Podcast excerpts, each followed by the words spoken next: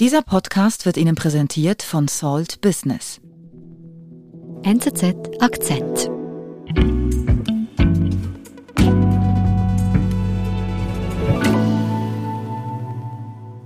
Wir sind verbunden mit Fabian Kretschmer in Peking. Hallo. Hallo nach Zürich. Fabian, was hast du für uns für eine Geschichte mitgebracht? Ja, ich habe euch eine Geschichte mitgebracht äh, von einem Shutdown hier in der Logistikbranche. Ein Thema, das uns eigentlich alle betreffen wird und was auch meiner Meinung nach viel größere mediale Aufmerksamkeit verdient hätte. Das ist dieses Jahr die größte Unterbrechung globaler Lieferketten. Also noch viel größer als das, was im Suezkanal passiert ist. Und das Erstaunliche ist, alles nur wegen einem einzigen Covid-Fall. Wegen einem einzigen Covid-Fall legte China vor drei Wochen einen der größten Häfen der Welt lahm. Die wirtschaftlichen Folgen sind immens. Und die radikale Maßnahme wirft die Frage auf, wie erfolgreich Chinas Covid-Strategie wirklich ist. Fabian, wo genau spielt denn die Geschichte? Ja, die Geschichte spielt in der Ostküste von China, das ist so die wohlhabende Gegend hier. Da reiht sich eine Millionenstadt an der nächsten und eine davon ist Ningbo. Die kennt man vor allem, weil die einen riesigen Containerhafen hat. Und das ist wichtig zu betonen, das ist nicht irgendein Hafen, sondern der weltweit drittgrößte, also wirklich riesig. Wenn man sich da auf den Kran stellt, dann kann man wirklich bis zum Horizont schauen und sieht nichts als Container, die sich in allen Farben dann hochstapeln. Also wirklich atemberaubend allein in dem Terminal, um den es jetzt gehen soll, werden jedes Jahr sieben Millionen Containerboxen ausgeschifft. Da werden alle Waren, auch die wir selber benutzen, umgeschlagen, zum Beispiel Möbel, äh, Elektronikwaren oder Spielzeuge, Autoteile etc. Also wirklich alles Mögliche.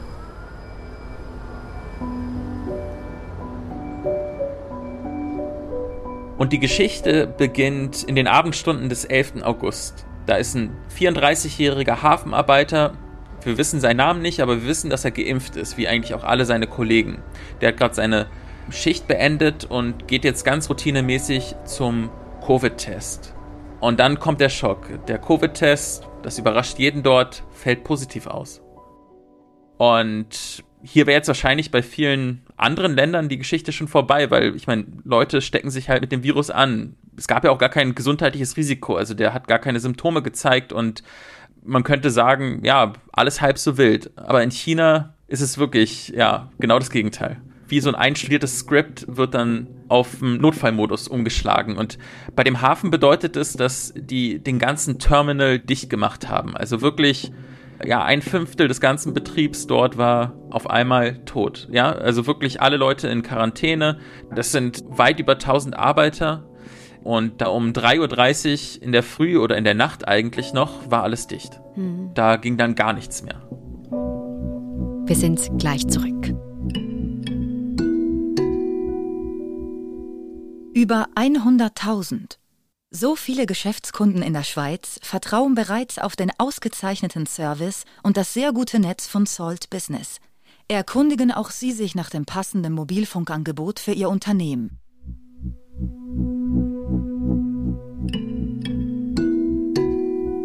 Also wegen einem geimpften Corona-Patienten ohne Symptome wird hier ein Containerhafen lahmgelegt. Ja, das klingt erstmal ziemlich krass oder irrational eigentlich, ne? Mhm. Aber da steckt Kalkül dahinter. Das hat quasi Prinzip hier. Aha, von wem? Welches Kalkül? Ja, du kennst sicher äh, Zero Covid, also die Strategie, über die man in Europa sicher viel debattiert hat. Mhm. Die ist hier quasi keine Theorie, sondern Praxis. Das wird verfolgt. Also das Ziel ist es, keine einzigen Fälle zu haben. Und da wird dann alles dicht gemacht. Also man hat hier eine strenge Quarantäne und wenn das Virus trotzdem irgendwie wieder ins Land kommt, dann reicht ein Fall, um eine ganze Nachbarschaft einfach abzusiegeln. Mhm. Und ich habe das auch mit eigenen Augen gesehen, wie krass das ist. Also auch wie effizient, aber teilweise auch beängstigend. Also ein Fall hier in der Nachbarschaft in Peking, ungefähr 20 Minuten mit dem Elektroscooter von meiner Wohnung, da haben die eine riesige Wohnsiedlung einfach abgesiegelt. Da kamen die Bewohner nicht raus, nicht rein. Es wurde auch überprüft. Also da Da gab es alle 50 Meter Sicherheitskräfte, die aufgepasst haben, rund um die Uhr. Mhm. Und diese Strategie, also sobald ein Corona-Fall auftaucht, wird gleich alles dicht gemacht. Das geschieht jetzt eben auch an diesem Containerhafen Mitte August. Ja, total. Also das war dann wirklich für zwei Wochen wie eine Geisterstadt. Der erste Effekt, den man sofort sehen kann, war natürlich, dass dann keine Schiffe mehr anlegen können. Und von denen stehen dann einfach mal 50 äh, vor offener See. Die können natürlich dann nicht einfach ausharren. Das kostet jede Stunde immens. Ne? Deswegen werden die irgendwann umgeleitet. Dann versuchen die nach Shanghai zu gehen, was äh, dort in der Nähe ist. Und dann ist der Hafen in Shanghai natürlich auch voll. Und dann gehen die weiter nach Shenzhen, das ist in der Nähe von Hongkong. Und so werden die umgeleitet. Aber natürlich können die das nicht kompensieren. Und ähm, da entsteht dann quasi ein Stau, bloß halt nicht auf der Straße, sondern auf dem Meer. Aber das ist natürlich nicht das Einzige. Ne? Also es ist ein riesiger Dominoeffekt, kann man sagen. Auf dem Land gibt es natürlich auch Stau, und zwar von den LKWs. Die können ihre Produkte nicht abladen, fahren dann zurück, müssen ihre Waren abgeben in die Speicher, aber die Speicher quillen dann auch irgendwann über und das hat dann wiederum zur Folge, dass auch die Fabriken weniger produzieren, weil es ja nirgendwo dann abgelagert werden kann. Also es ist ein richtiger Rattenschwanz, der das nach sich zieht. Und ja, ein paar Tage hafendicht heißt dann quasi, die ganzen Lieferketten, die ja total verzahnt sind, geraten dann ins Schwanken. Was bedeutet denn das jetzt für den Welthandel? Ja, wenn ich es mal richtig runterbreche, dann würde ich sagen, äh, alle waren, die dort geliefert werden, es dauert länger und es kostet viel mehr. Letztendlich wird man die Auswirkungen dann noch bis zum Weihnachtsgeschäft spüren. Zum Beispiel das Geschenk, was du vielleicht für deinen Verwandten oder so hast, könnte möglicherweise nicht rechtzeitig ankommen. Die Elektronikwaren, die zum Beispiel dort rausgehen aus China, werden dann gebraucht, um den Laptop zusammenzubauen, etc. Also das ist alles wirklich durcheinandergewirbelt, kann man sagen. Mhm. Und das ist angesprochen, es wird dann auch alles teurer. Ja, total. Also die Containerschifffahrt, die war noch nie so teuer wie jetzt.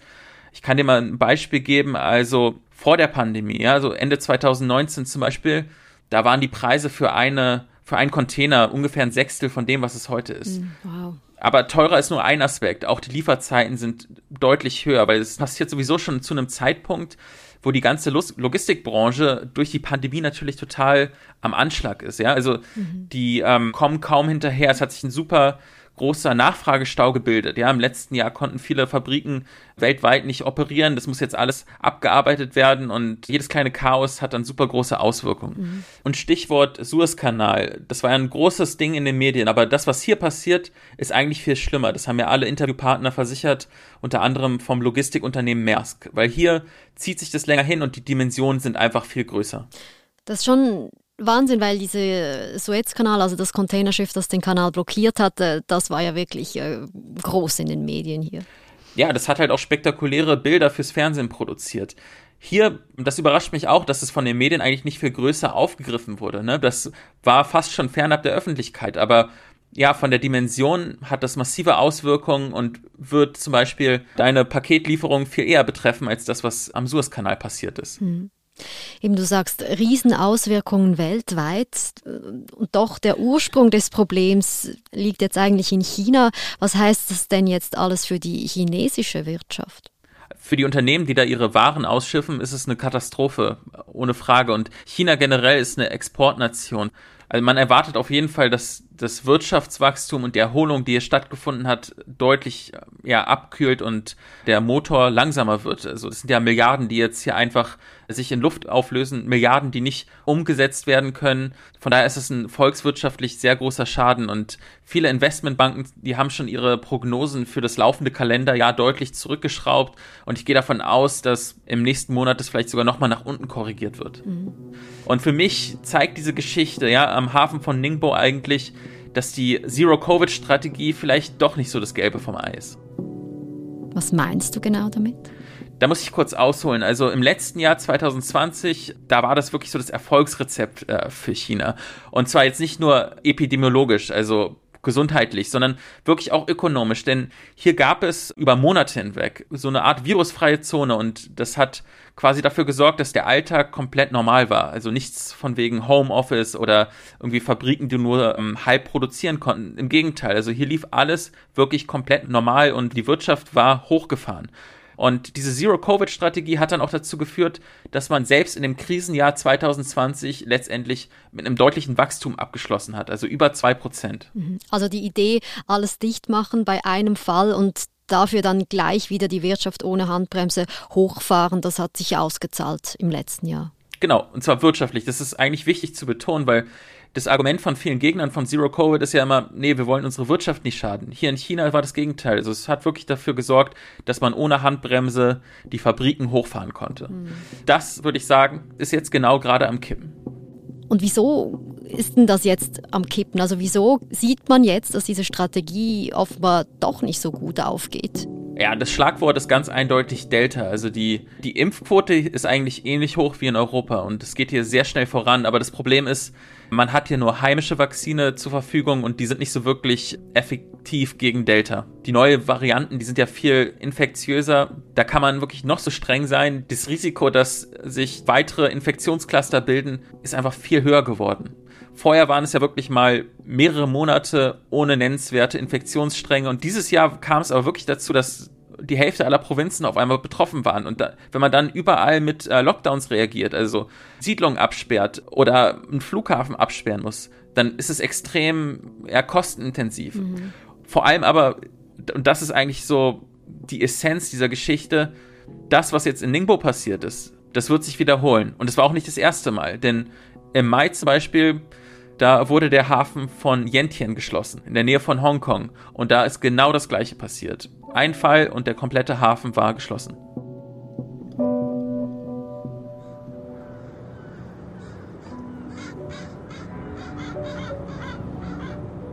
Gehen wir zum Hafen Ningbo zurück, nachdem da eben alles stillgestanden ist. Wie ist es da weitergegangen?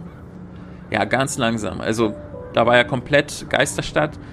Nach äh, zwei Wochen konnte erstmals bestätigt werden, dass zumindest wieder ein paar Containerschiffe dann ausgefahren sind.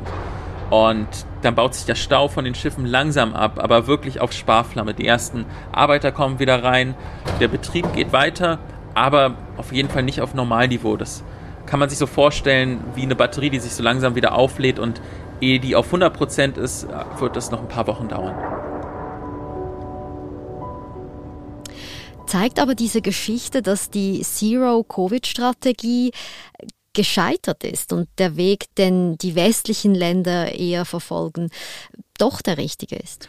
Also ich würde mich bei, bei so einem Urteil ehrlich gesagt schwer fallen, weil die Strategie wurde nicht unbedingt nur aus wirtschaftlichen Gründen gewählt, sondern zuallererst natürlich, weil man Menschenleben retten wollte und das ist äh, gelungen. Allerdings rein unter ökonomischen Gesichtspunkten glaube ich sehr wohl, dass Zero Covid seine Berechtigung hatte, gerade im letzten Jahr, aber langfristig ist es keine Strategie, die nachhaltig ist. Also wirtschaftlich ja, glaube ich, dass die Strategie irgendwann scheitern wird und auch China äh, einlenken wird. Mhm. Von daher kehrt sich der Vorteil dieser Zero-Covid-Strategie eigentlich so langsam ins, in den Nachteil um.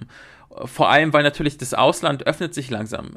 Das heißt, das Leben geht normal weiter im Ausland, während man hier immer total angespannt ist und auf jeden einzelnen Fall damit dem Notfallmodus reagieren muss. Und ich glaube, langfristig wird sich das nicht mehr rechnen, also zumindest wirtschaftlich nicht.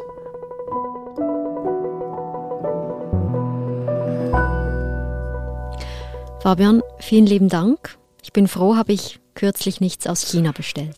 Ja ja, äh, ich hoffe vor allem, dass äh, wir uns bald auch mal persönlich sehen und dass die Grenzen hier langsam auch wieder geöffnet werden zwischen China und der Schweiz. Das wäre doch schön. Vielen Dank und liebe Grüße nach Peking. Danke, ja. Das war unser Akzent. Ich bin Nadine Landert. Bis bald.